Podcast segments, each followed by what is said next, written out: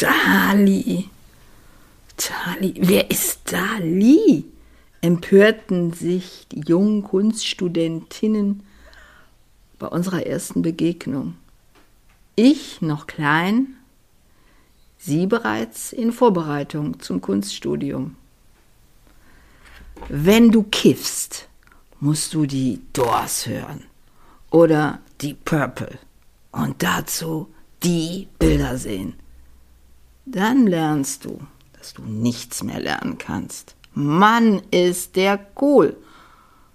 Und dann kreiste ein Joint und unter schläfrigen Augenlidern blitzte es noch einmal auf, während eine schwere Zunge sprach. Wenn deine Bilder nach 500 Jahren flashen, Mädchen, dann bist du gut. Ansonsten lass es sein und zieh mit uns einen durch.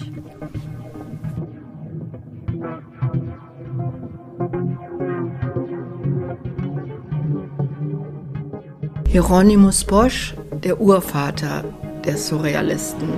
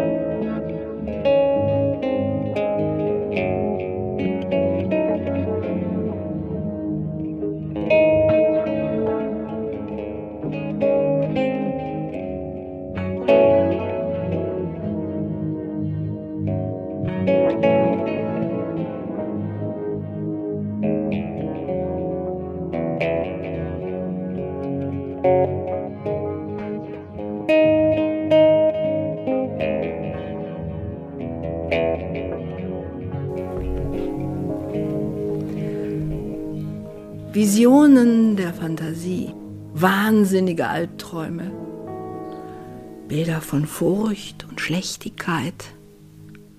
All das, uns vertraut aus den Medien, wurde schon abgebildet. Relikte aus bösen Träumen oder auch noch irre Spinnereien aus versoffener Laune nächtlicher Exzesse geschürt, das Surreale entgrenzt sich vollends aus der Bildhaftigkeit artiger Interpretationsversuche. Es hat den Irrsinn im Blick, die Angst im Nacken, den Schallkuckepack beim Balanceakt auf der Nabelschnur zwischen Wahnsinn und Schabernack.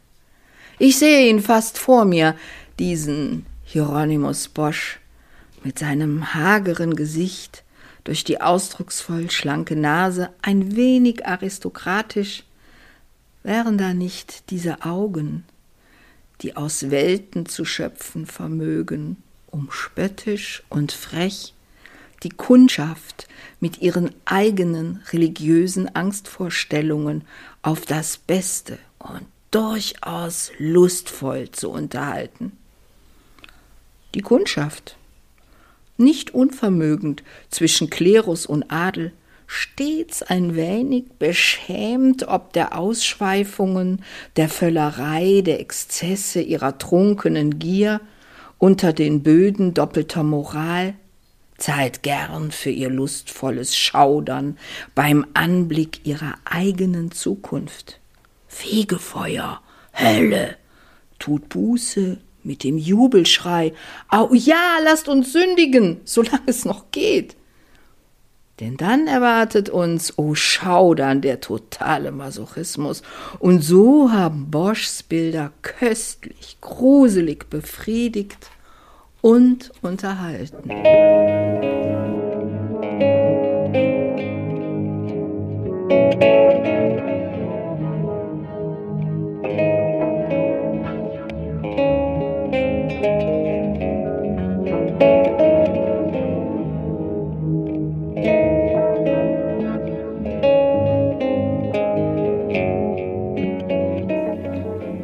Hieronymus von Aachen wurde 1450 in Hertogenbosch, Nordbrabant, geboren.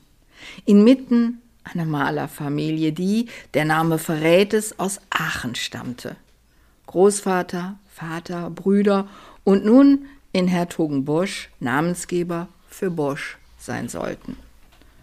Nun, wenn wir von solchen Familien hören, halb Schule, halb Werkstatt, lässt sich gut ahnen, wie hier gelehrt, abgeschaut, erlernt wurde.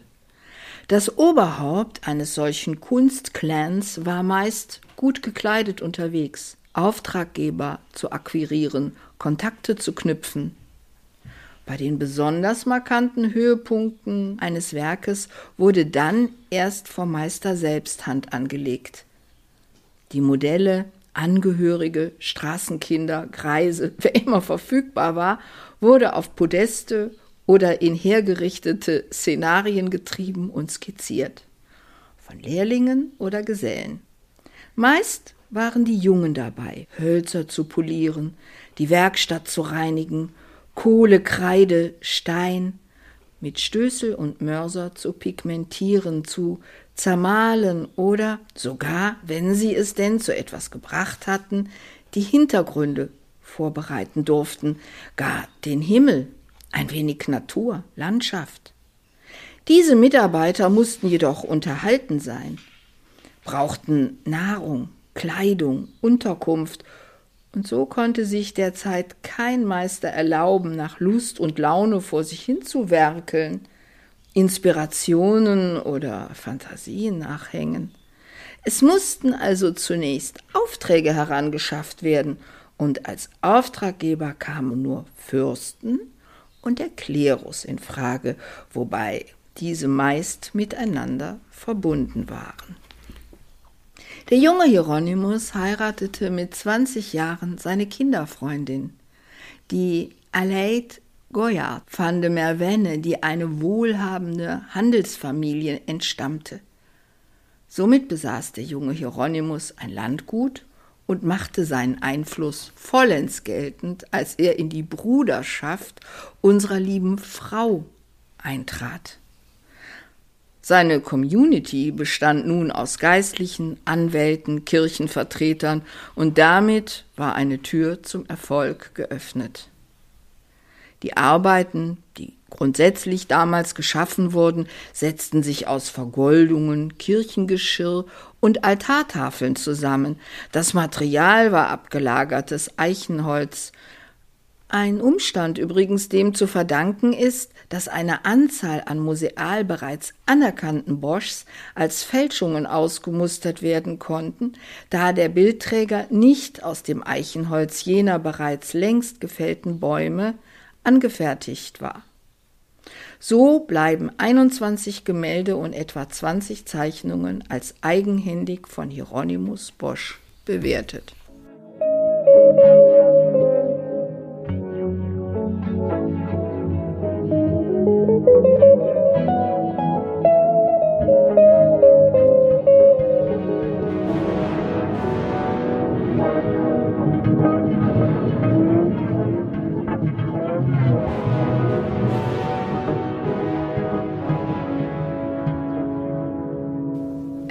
riecht nach Schwefel und Schreien, wenn ein Bild riechen kann.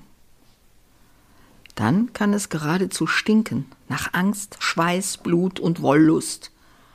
Aus den warmen Farben einer Plazenta reißt eine Höllenwelt auf und ihr entströmt der Schweiß aus Albträumen. Ich stelle mir heimlich geifernde Geistliche vor, die sich beim Anblick ergötzen, beim Höllenturm, der ein Phallus von Machart, die am Horizont erhängten, zu verdecken scheint.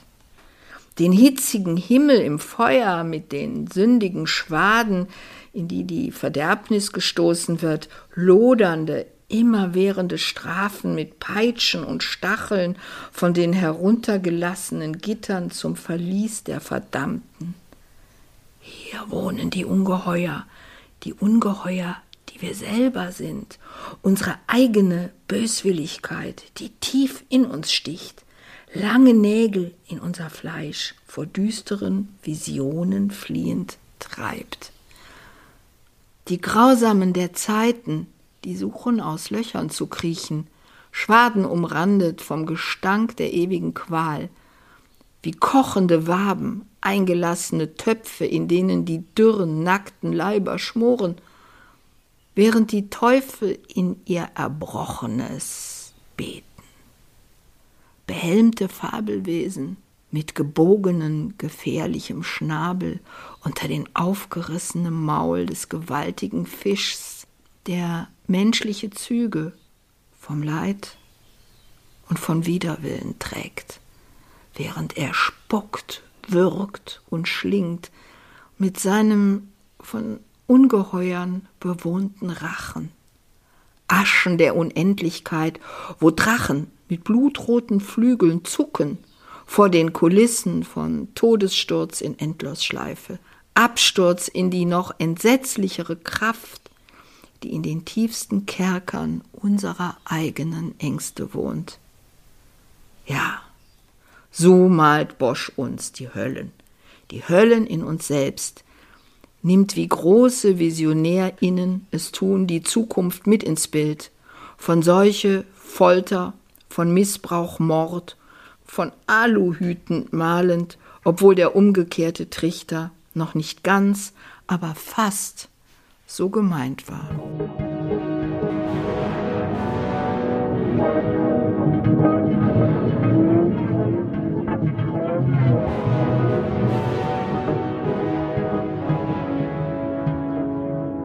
Aus der tiefen Dunkelheit von Albträumen bricht die Grausamkeit der menschlichen Abgründe über uns herein.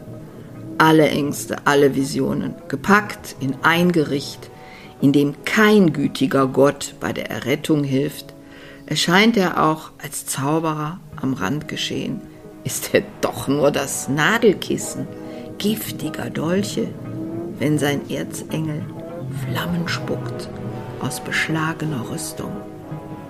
Über sich den aufgespießten, gefählten Leib, der immer noch als Sitzkissen dient für die Wesen, die an seinem eigenen Speer die Lebenden über heißen Flammen grillen.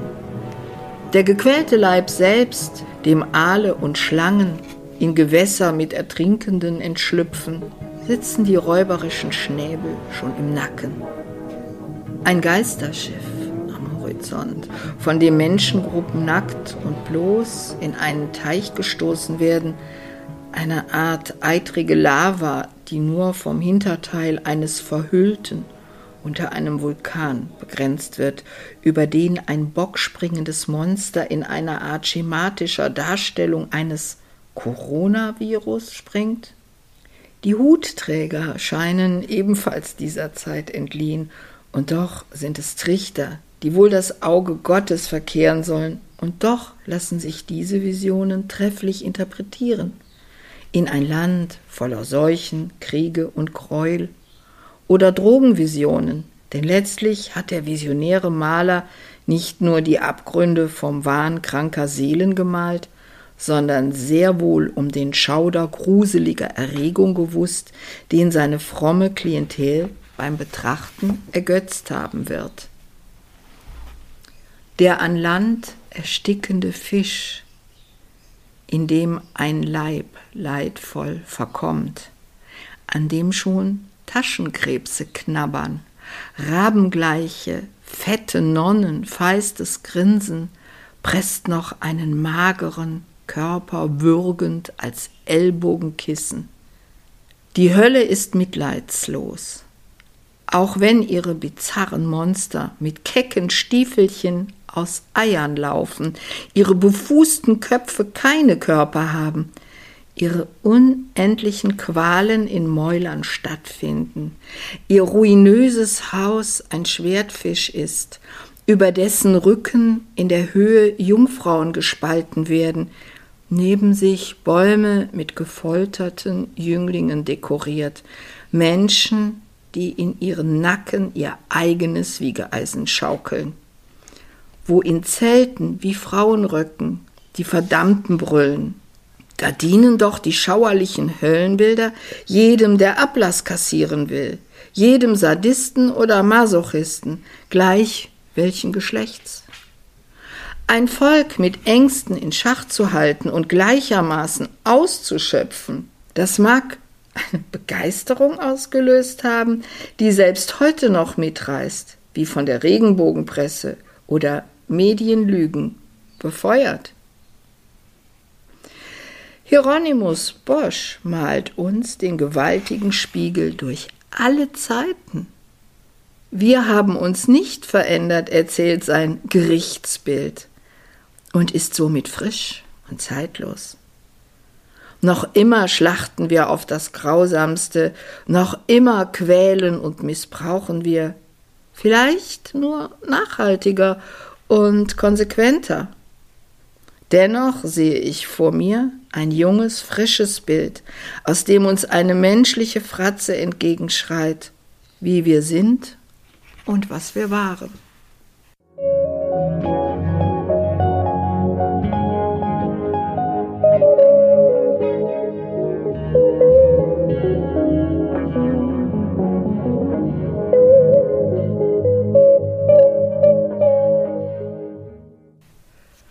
Es gibt zum Künstler Bosch unendlich viele Deutungen, und seine Ikonographie wird zwischen klerikalen Drohungen und Sigmund Freuds Traumdeutung angesiedelt.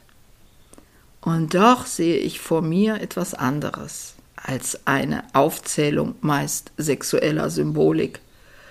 Hieronymus Bosch war für mich ein Maler, der mit seiner erstaunlich kleinen Palette ein gewaltiges Farbenwerk entstehen ließ.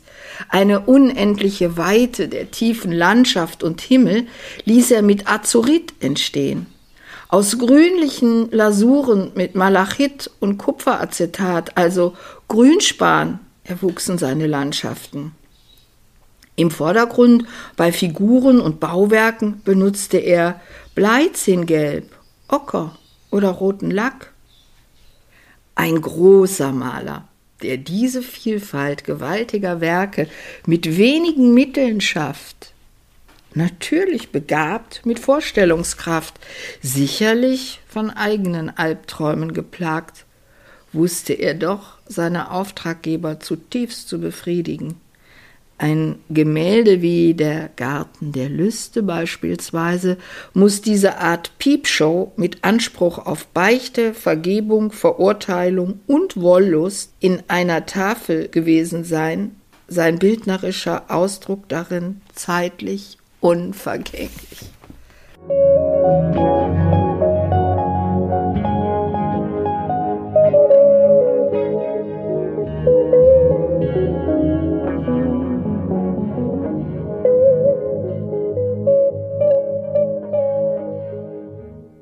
Ich habe von der Symbolik gesprochen, ich habe von den Bildern gesprochen und den wenigen Farben, mit denen so viel gesagt worden ist. Letztlich jedoch ist an den wenigen hinterbliebenen Zeichnungen, etwa 20 Stück an der Zahl, nachzuweisen, was für einen aufrichtigen, ehrlichen Strich treu der Natur folgend und ständig von der Natur, auch der Natur, der Seele des Menschen lernend, der Maler Hieronymus Bosch gearbeitet hat. Hieronymus Bosch, für mich der Meister, der Urvater der Surrealisten und obendrein Mutmacher, der es möglich machte, in seiner Fantasie, in der Kunst so viel mehr zu sagen, als alles Erlaubte und darüber hinaus aufzudecken, ohne zu deuten. Hieronymus Bosch verstarb 1516 in Hertogenbosch.